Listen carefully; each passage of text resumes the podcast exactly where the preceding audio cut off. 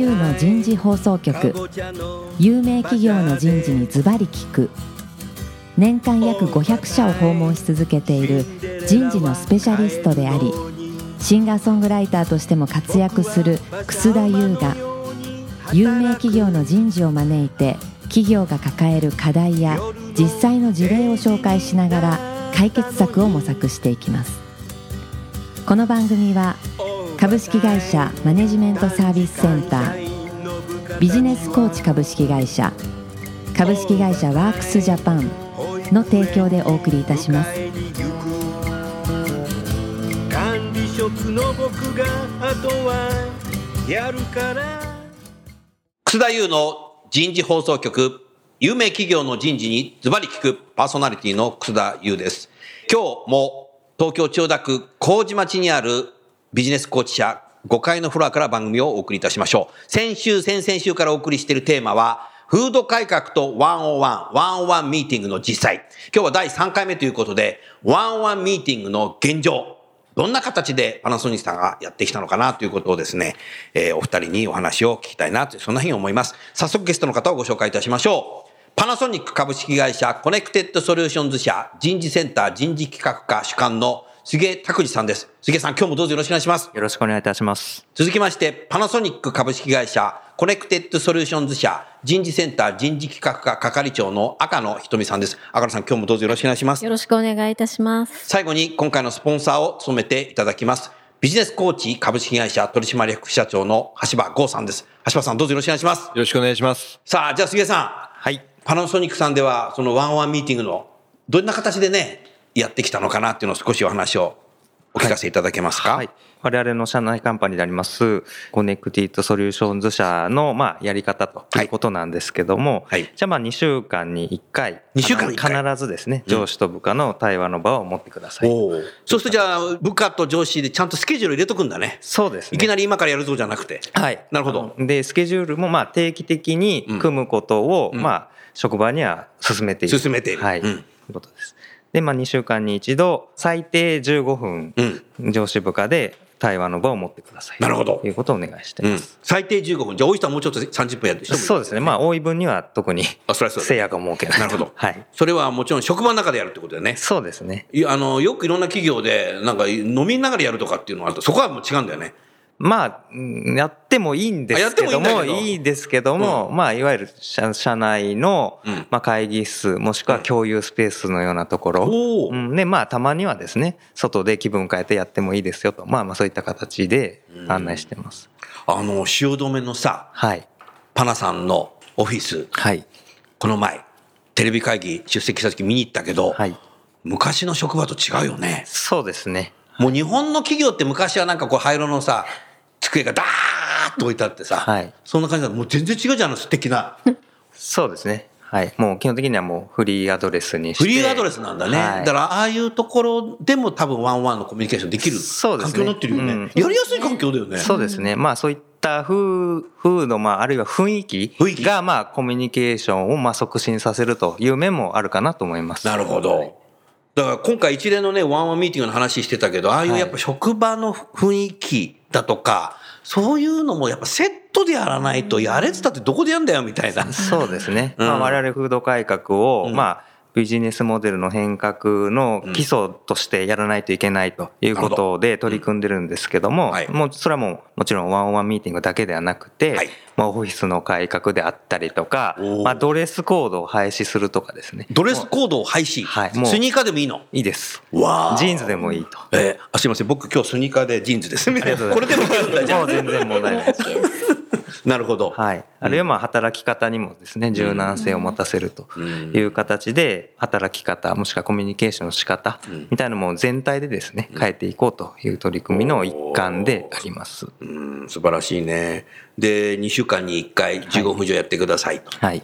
いうことで、さらにその後どういうふうになっていきますか？そうですね。まあ一応、話は部下の主体で、ミーティングをしてくださいということで、まあ上司は基本的には傾聴という姿勢で臨んでくださいということをお願いしてます。うん、なるほどね。そうそうもちろんそのコミュニケーションっていうのは、その MBO とかそういうものに入ってないものでもいいわけですよね。そうですね。ね新たにはい。なんかアイディアとか、そういうこと自体も。もちろんそうですよね。はい。基本的には、まあ、部下が話したいテーマで話してくださいということでご案内してますけども、ん逆にそれだと何話していいか分かんないという上司もいますので。いると思うどの会社でもいると思うまあそうですね。うんまあ、主な対話のテーマは、うんまあ、6つぐらいあるんじゃないですかということで、うんまあ、パンフレット等々には載せて載せてね。はい。なるほど。うーん。なるほどな。で、それで聞いて、またいろいろフィードバックしたり、はいさらにまたコーチングじゃないけど質問をしてみたりとか、はいいう形の中で、はい15分の中で7分はきちっと部下に喋らせてあげましょうみたいな。そんな時間、タイム、ストップウォッチ持ってるわけじゃないけど。一応、あの、7割は部下にあ、話して7割なんだ。7割。7分じゃない。欲しいなというあところです、ね。あ思いがね。はい。おーいいね。でも繰り返しやれば部下もはい話せるようになるかもしれないし。そうですね。ね。はい。まあそうするとやっ最ぱり、今日やるぞじゃなくて、い今度やるんだなってなると、あの時にじゃあこういうことを話そうかなうんそうですねって、普段考えるようになる。初はい。うんそうですねそれは素晴らしいね。はいうんそれが部下と上司が対話したものっていうのは何か記録してんの？記録はしてない。今はですね、しないの？まあ、あの、まあ、メモを取っておくのも、次のミーティングの時に役に立ちますよというご案内はしてますけども。あ強制的に書いてくださいとかはい。はい。そうするとまた面談っぽくなってしまああ、うんで。義務になっちゃう。義務になっちゃうね。はいあそこは違うんだね。はいあーなるほどな。橋本さん、それでいいんだよね、多分ね。そうですね。書かなくていいんだね、書か書かなくていいと思いますし、あの、そのワンオンワンの時間が自由な場っていうか、何でも話せる場っていうふうに感じて使っていただいた方が、多分生産的な対話になるかなと思いますよ。なるほど、うん確かにそうだね。なんか書きながらや喋ってると、ながら族みたいになっちゃうもんな。ああ、なるほど、なるほど。へえ。あ、でもいいね。7割が部下が喋るということで。うわ、でもマネージャー大変だな、これ。まあそうですね。あうん。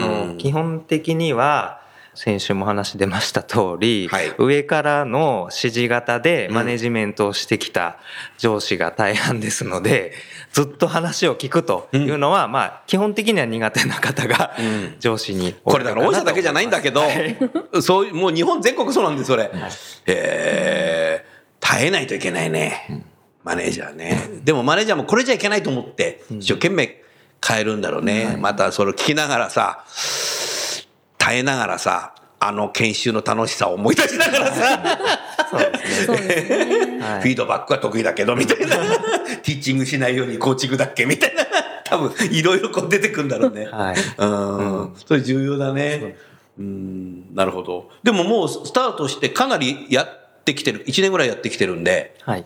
もうそういうカルチャー出てき出てきたね。そうですね。いわゆるワンオンワンという言葉が日常語になってきているというのは感じていますし、うんいろんなワンオンワンだけじゃないですけど、まあ、例えばオールハンズミーティング全社集会をした後に必ずアンケートを取ったりしてるんですけども、おうおうおうまあ、そういったアンケートの中でも、うん社員が自ら自分たちの意見を述べるとか、まあ、そういった傾向は出てきてるかなと思います。なるほどね。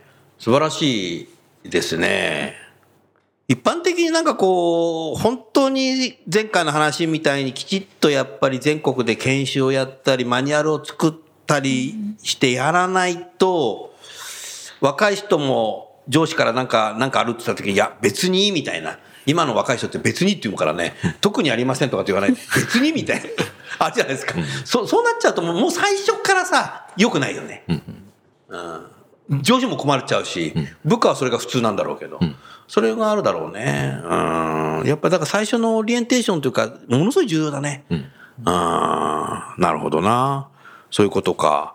何かこう、もうちょっとその運用面でお話いかがですか？赤野さん。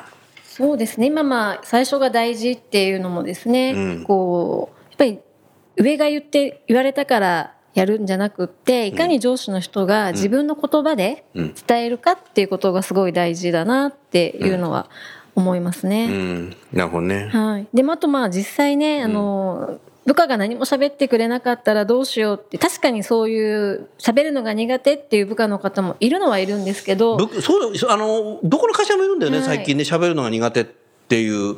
もうメールだけでできちゃう職種もあったりするので、でも一方で、だからこそなんか普段対話がやっぱり少ない分、ワンワンミーティングの時間をやっぱり心配してたけど実はすごい部下の方がたくさん話してくれて、上司の心配は意外と無縁でしたっていう声も結構あります。なるほどね。まあ多分私も部下の立場からするとその時間何喋ろうかな何を聞いてもらおうかなってやっぱ考えているので、うん。あれもこれも聞いてほしいって部下の方は実は思っているなるほどケ。ースは案外多いと思います。案外多い。なるほど。はいうんそうすると、4月に新入社員がまた入ってきて、配属は何月なの？配属は夏頃です夏頃、ね。はい。夏頃新入社員配属すると、例えばあなたもし人事配属されてきたら、はいあなたもそのワンワンをはい新入社員とやりますね。やるんだね。とはい新入社員はもう配属されてすぐそれやると、おそういう会社なんだ。最初からもうそういう会社なんだ。はい。なんかいいね。まあそれが当たり前と思うんですよね。やっぱりね、あの、橋場さん、最近ね、OJT が機能しなくなってきてる。うん。それはね、もう今回の番組で一回にも言ってたけどね、上司より部下の方がしてたりするし、うんうん。OJT 機能しなくなってきてるんだね。あー。だから OJT もやって、やってもいいし、やるんだけども、でそういう意味で、その先輩もプレイヤーだから、マネージャーもプレイヤーなので、もう営業部隊なんかもう朝9時ぐらいからみんな外出てっちゃうんで、なんか新入社員で野放しになってね、一人でポツンってね、なんかメール見てるだけの人とか、なん。かなんか最近そういう野放しになっちゃってる人多いんだよね。それはね、成長しないよ。うん。だからそれでまた早く帰らなきゃいけないみたいになってるから、全然なんか何も鍛えられない。ほったらかしになっちゃってるのが多いので、やっぱりそうもう新入社員もそうやってね、はい2週間に1回話すと。そうですね。やっぱ自分の意見、お話、話を聞いてくれる時間があるっていうだけで全然違うと思いますうね。ーん例えばその期待できることって考えたんだけど、そういう若い人がもっとこういうのやりたいとかこういうふうにした方がいいって言った時にマネージャーはやっぱり人脈がもうあるからそれはあのじあっちの事業部のあの人に尋ねたらいいよとか、こね別のカンパニーの方の人にもなんかしょつなげてあげたりと人脈が使えるよね。あそうですね。うん、そうすることによっていろんなことが行われるようになるわけだよね。それすごいな。なるほどな。もう少し何かこう、運用面について何かお話しいただけることありますか？はい、えーまあ、実際の運用という観点からすると、はい。まあ、我々ですねえ職場とかの実態に応じてもしくは組織責任者の考えに応じてうん。多少柔軟に運用していいよということを発信してます。柔軟に。はい、うん。で先ほど申し上げた通り基本はうん。2週間に1回最低15分というガイドラインは作ってるんですけども、はい。まあ、例えばですね工場部門で、うん。まあ、LINE の長にになんかなると、まあ、部下がまあ何十人と。部下多いよねは、い工場は。工場になりますので、うん。まあ、そこで2週間に1回15分っていうのはまあもう不可能ですのでライト止まっちゃうよ、それ。はい。まあそこはですね、まあ職場の実態に応じて運用は柔軟にしていいですよと。まあそういう意味で、そのうんガチガチにするんじゃなくて、まあ柔軟性を持たせながらうん徐々に職場に浸透していくというのがいいのかなと思ってまうす。ん。なるほどな。まあでも最初はそうやってマニュアル見ながらこうやりながら、もうでももう1年ぐらいやるとマニュアルが見てないんだろうね、多分。まあそう。もう自分で工夫してきてる。はい。おそらく、まあずっとやってきている上司の方は、まあ慣れてきてるかなと思います。うんはい実際に多分皆さん自身現場の方からも多分声を聞いてらっしゃるんだろうけども、マネージャーとしてね部下のことをいろんな対話しながら、いろんなことを知らないことも知ったりとか部下のことをよく知るようになってよかったなっていう声ってあるの、そうですね。部門長にですね、この前いろいろヒアリングする機会があったんです部門長ヒアリングした？はい。ちょっと話せる範囲でぜひ、その時は、まあ、やっぱり定期的にこの部下のことを知る機会ができているということに関して非常に有意義だとし、まあ、自部下のまあ知らない側面も知ることできたし、まあ、職場のコミュニケーションツールとして非常に有効に活用してるというような声をいただいてます。必要性を感じ出してるっていうことだね、最初は忙しいのにこんなのなんでやんなきゃいけないのかなってもしかしたら思ってた方なのかもしれないけど、それ重要だね。そういうふうになっていくっていうのはね。やっぱり上司の方も部下に改まってこうプライベートのことって聞きにくいらしいんですね。そうですよ。今の時代特にそうだよ。なんか一歩間違うと、うん。なんかセクハラなのかなとかパワハラなのかなみたいになるのでかえって個そういう人個人情報をきはい。聞き出しちゃったのかなとか。そうなんですよね、うん。だからそのワンオンミーティングの時間の中であればなるほど。やっぱり上司の人も聞きやすい、だからそういう聞ける機会になってるっていう声は聞いてます、うん、なるほどね。それは素晴らしいな。うん、なるほどな。橋場さんさ、よく研修を終わった後に習ったことを職場で行動変容するのが重要だってよく言うけど、まさにこの事例だね。そうですね。それなんかコツがあるの？ありますね。ちょっと教えてください。で、実際にあの、パナソニックさんで研修受けていただいた時もですね、はい。行動変容するためにやっぱりやっていただくのが、講師からこれやってくださいじゃなくて、やっぱご自分で言葉でこれやりますとか、こういうことを意識したいっていうのを言ってもらうっていうのはすごく重要だと思うんですね。で、それはワンワンの中でも同じで、上司と部下が例えば15分対話したら、上司から部下に対してこれやった方がいいよって言われることと、部下から私これやったらいいと思いますっていうことってどっちが実際に行動つながるかって言ったら、後者の方が行動変容につながりやすいので自分で言ったことってやっぱり一番実践につながるので、まあそういうことをこうワンワンの中で増やせていけると事業変革だったりとか、まあイノベーションとか、そういうふうなことにもつながるのかなと思いますよね。まあだからね、改めて言うとやっぱイノベーションっていうのは一人の人が考えてるアイデアだとかっていうものが誰かが聞いて行うと思うんだよね。でも考えてて誰も聞いてくれなかったらイノベーション出ない。まあこれはもうシュンペーターの理論でもそうなってるわけだ。新結合っていうのがあるわけなので。だからやっぱり今日本でもアメリカでも社会的な問題になってる心理的な安全。えーそそこがこうパナソニックさんはすごく心理的な安全な会社だよね。それすごいね。うん。それどうやって作ってるかだね。すごいね。行動変容力。うん。いやー、なんか素晴らしいなって、そんなふうに思いましたね。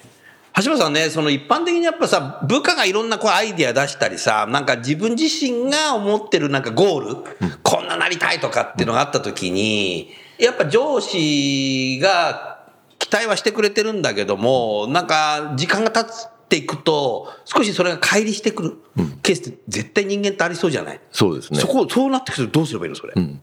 それで、まあ、例えばね、あの、2週間に1回ワンオンワンをやるっていうふうにすると、あんまり大きく乖離することなく、まあ、その、上司部下の間での認識合わせってできると思うんですけど、なるほど。今までそのコミュニケーションの頻度自体が少なかったので、まあ部下は部下の思いでやっていくし、まあでも上司は過度に部下に期待したりするんで、まあ上司が例えば期待してるのが100だったとして、まあ部下が実際に出してきたものが6割ぐらいだったとしたときに、まあそれがあの、まあ40のギャップが分かるのが1ヶ月後とかになると、なるほど。もう手遅れですけど、まあ2週間ごとに確認できるっていうことになると、まあそこまで傷が大きくなる前にギャップを埋めることができるっていう意味ではすごくいいんじゃないかなと思いますそう。かそうか、それはそうだね、確かに赤野さんそうだね。そうですね、うん。すごい後になって違うって言われるよりは、その手前でこういうふうに軌道修正してほしいとか言われる方がやっぱりいいですよね。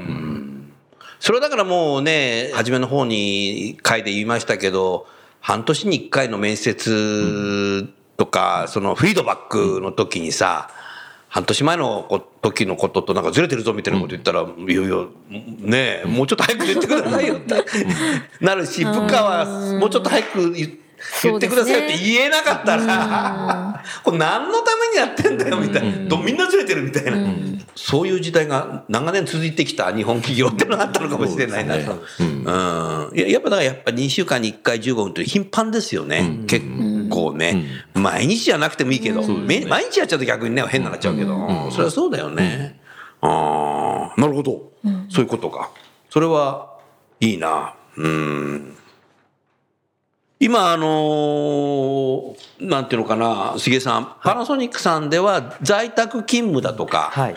そういうのも始めてるんですか？そうですね。もう制度としてはもうすでに導入がされていて、うん。うん。あとはまあどこまで積極的にやってるかというのはまあ職場だったりとか、いわゆるカンパニーだったりとかで差はあるかなとな思います、るほどね。うん。そうするとじゃあもう在宅勤務やってる人はじゃあもう職場にいるときに上司と面接しようっていう形でスケジュールを入れていくっていうそうですね。やり方はい。になるね。はい。あともう最近パナソニックさんすごいさ、はい。多分女性すごい増えてるなっていうふうにええ。行くたびに思ってるんだけど、ワーキングマザーも相当いるの？いますね。私、部下がん。4名いるんですけど、はい。4名とも女性。4名女性なんだ。で、そのうちうのん。お二人が子育てしながら働いてあワーキングマザーなんだ。はい。そうすると短時間。いやいや、一応フルで働いていただいてるんですけど、やっぱり学校行事があったりとか、お子さんが熱を出したっていう時多いんですけどお母さんレ、スキュー隊になるからな。その時はもう在宅勤務フルに使っていただいて、やっていただいてますね。そうすると社員の中には短時間の方もいらっしゃるあ当然います 10, 10時4時とか。はい。時短勤務してる方もいらっしゃいます。す。とマネージャーの方は時短勤務の方にも10時4時の中で面接はいはいするってのは重要だね。そうですね。いや何言ってるかっていうとね、女性が M 字カーブがなくなって辞めなくなって戻ってくるんだけども、もう10時4時のまんまでさ、よく言う、マミートラック入っちゃってる人いっぱいいるんだよね。んで、マネージャーが忙しいから、もうそういう短時間の人には声かけてないみたいな。逆に期待も、期待も薄れちゃってんだよ。そうなるとね、もうずーっとマミートラック競争みたいな。そうですね。うん、だからそういうふうになっちゃってる会社結構あるんだけども、はい。このワンオンワンミーティングをやることによって、な何が困ってんのかとかさ、ね、そういうことも多分聞くようになるかもしれないね、もっとこういう制度があった方がいいんじゃないかっていう女性からも多分、そうですね。女性も声を上げやすいと思いますね。うん。そしてやっぱパナソニックにいてよかったなっていうふうになるので、頑張ろう、なんでしょう。早く売るために戻ろうってなるだろうし、旦那にも保育園迎えに行ってもらわなきゃっていうのも出てくるしね、多くの企業でさ男性は保育園にさ連れてくけどさ迎えに行くのほとんど女性になってるからさ、多分そういうことも少しずつできるようになってくる、そうですね。かもしれないね、はい。い、ろんなこと期待できるよね。そうですね。うん。まあ、えー正しい正解が上司が持っていない中で、まあ、いろんな考え方に触れて、えー議論していくっていうのが必要だと思うんですけども、その一つは、まあ、ダイバーシティではい、いろんな方の意見を取り入れて、うん。ビジネスを進めていくというのは、まあ、これから求められているとこかなと思います。はい。やっぱりね、ヒントはね、そういう短時間の女性にもね、頑張ってもらって配慮もするマネージャーが必要になってるんですよ。で、それがもうやがて2025年ぐらいになってくると、もう介護がすごい増えてくる本当そう思います。ので、介護抱えてるね、マネージャー、部長さんにも、10時、4時になるかもしれないし、何かさっき言った風邪、風邪じゃないけどさ、子供の場合は、そういうなんかね、病院に行かなきゃなんないっていうのがあるんだろうけど、普段から部下とコミュニケーションしてればさ、部長いなくてもさ、多分仕事もあるんだよ。上位下達だとなかなかそれできないかもしれないけど、ただそういう、今、こういう案はやってると、僕、将来的にすごくいいなっていうふうに思ったね。い。ろんな面で。本当そうですね。ね、だからアはい。イディアが出すようにした方がいいっていう文化の時代だからそこもあるけども、はい。やっぱり介護で離職されちゃったと困るし、はいい、なくてもうまそうくですね。進むっていうことをやっぱ働く時間にズレがあったりとかしても、そううん定期的に対話する場面があれば、あればそれでフォローしていく。お互いに信頼関係そうですね。できてはい。いるだろうし、はいうん、子供ができるっていうことになるとやっぱ本人も嬉しいから職場に言っちゃったりするんだけど介護やってるっていうのはあんまり言う人いない？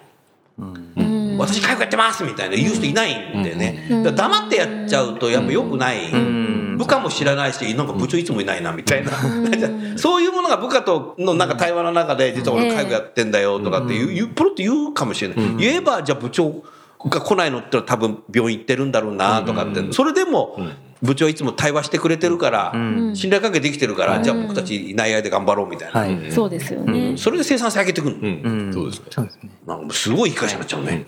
ありがとうございます。頑張ります。学生人気企業なんじゃん。さらに人気企業になっちゃうんじゃないのまあもう、今ちょっと低迷してるところもあると思いますので、やっぱりあの、からだよえこれからだえよ。魅力ある会社となってですね、働きたい会社に、まあ、なりたいなと思います。はいうん。次の100年が楽しみだよ。はい。だからね。でも今後さ、もうすでに始まってるんだけども、はい。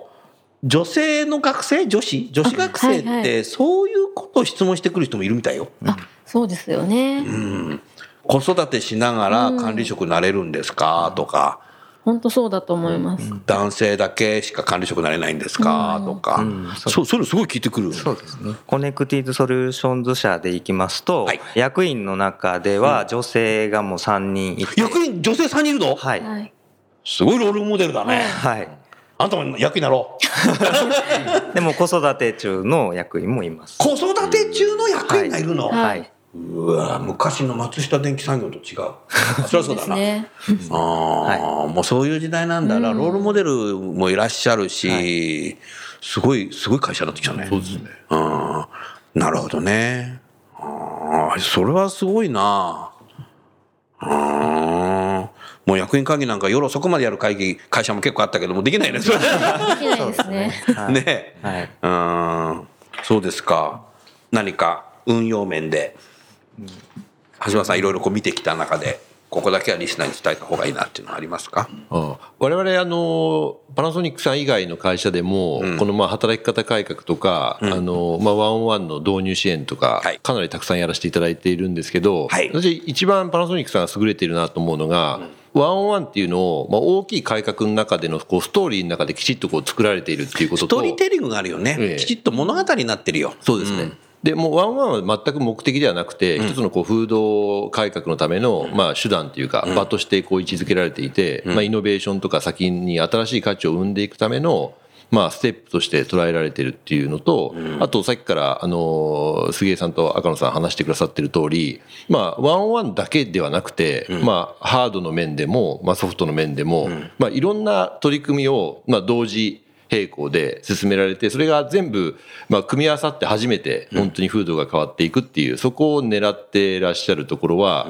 本当に他の企業もお手本とされると、本当にいいんじゃないかなというふうにい思います。やー今の橋場さんのねお話はリスナーの方もドキッてしたかもしれないね。い一週目、二週目聞いてきた人は、もうじゃあ、うちもじゃあ来年度は、みたいな。ワンワンコミュニケーションミーティングやろう、みたいな。研修やろう、みたいな。だけのノリの人ももしもしかしたらいがち？はい。それだけ何も変わんないよね。はい。なんかいい研修受けたね、みたいな。以上、みたいな。はい。いつもの自分に戻ります、みたいな。ね。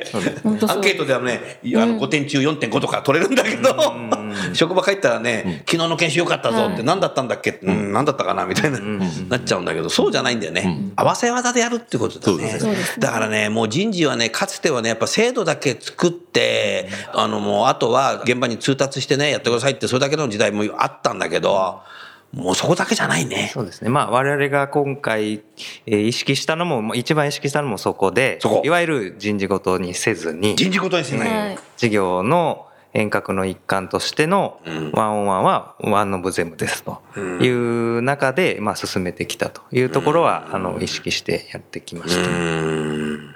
それでやっぱすごいなと思ったらもう人事もちゃんとやってるじゃない、これがすごいね、うん、意外と人事やってなかったりす現場のためのみたいになってる、あとまあ、経営幹部もやってます。あえ、はい。経営幹部もやってんの、はい。樋口社長もやってます。やってんの？はい。全社でやってんだ、それがやっぱり素晴らしいところですよね。で、実際にあのワンオンワンやっていくと、部下の方は常にやっぱ上の方を見るので、上司の皆さんはどうなんですかというのが上司に返ってきますよね、矢が。その時に、まあ、パナソニックさんは、もう社長はじめ幹部の方がやられているから、まあ、当然下の人たちもやろうっていうふうになると思うんですけど、いや幹部の人がやってないのに、なんでは自分たちがやんなきゃいけないのっていうふうになると、非常にこうネガティブなネガティ感ブが出ますよね。やらされてる感、うん、そうですよね。になる、うん。すごいね、あの成功している会社の共通点がまさにここにもあるんですけど、はい。まあトップから必ずやってますね、うまくいってる会社は。なるほど。トップも変わろう、そうですね。トップから役員も変わろう、そうですね。そりゃそうだよね。役員だけが昔のまんまになってたら、下がやっててもね、はい。ど役員会議で潰されちゃうもんね、役員会議に上がってても潰されちゃうみんなね、それじゃあね、倫理一つ通らないよ、それダメだね、はい。本末転倒になるね、うんうんなるほど。もうラジオはいいね。そ れかなりの方に聞いちゃって。い日本中の会社が始めたら、日本はもう、すごいことになりそうだね。あーはい。ありがとうございました。えー、それでは時間になりましたので、えー終わりたいと思います。来週最後は、ワンワンミーティングの未来ということで、パナソニックさん将来、どういう組織にして、どんなカルチャーにしたいのかな。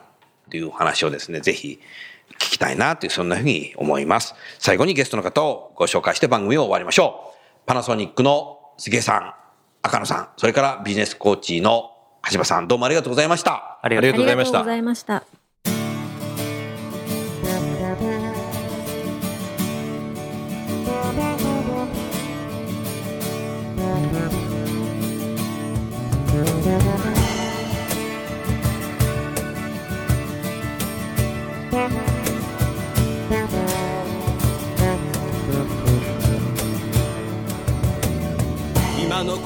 のお話はいかがでしたか？楠田優の「 The Times Will Change 時代は変えられる」とともにエンディングといたします。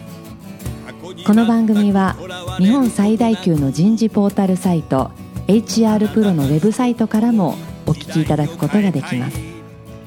HR プロでは人事領域に役立つさまざまな情報を提供しています。ご興味がある方はウェブサイトをご覧ください。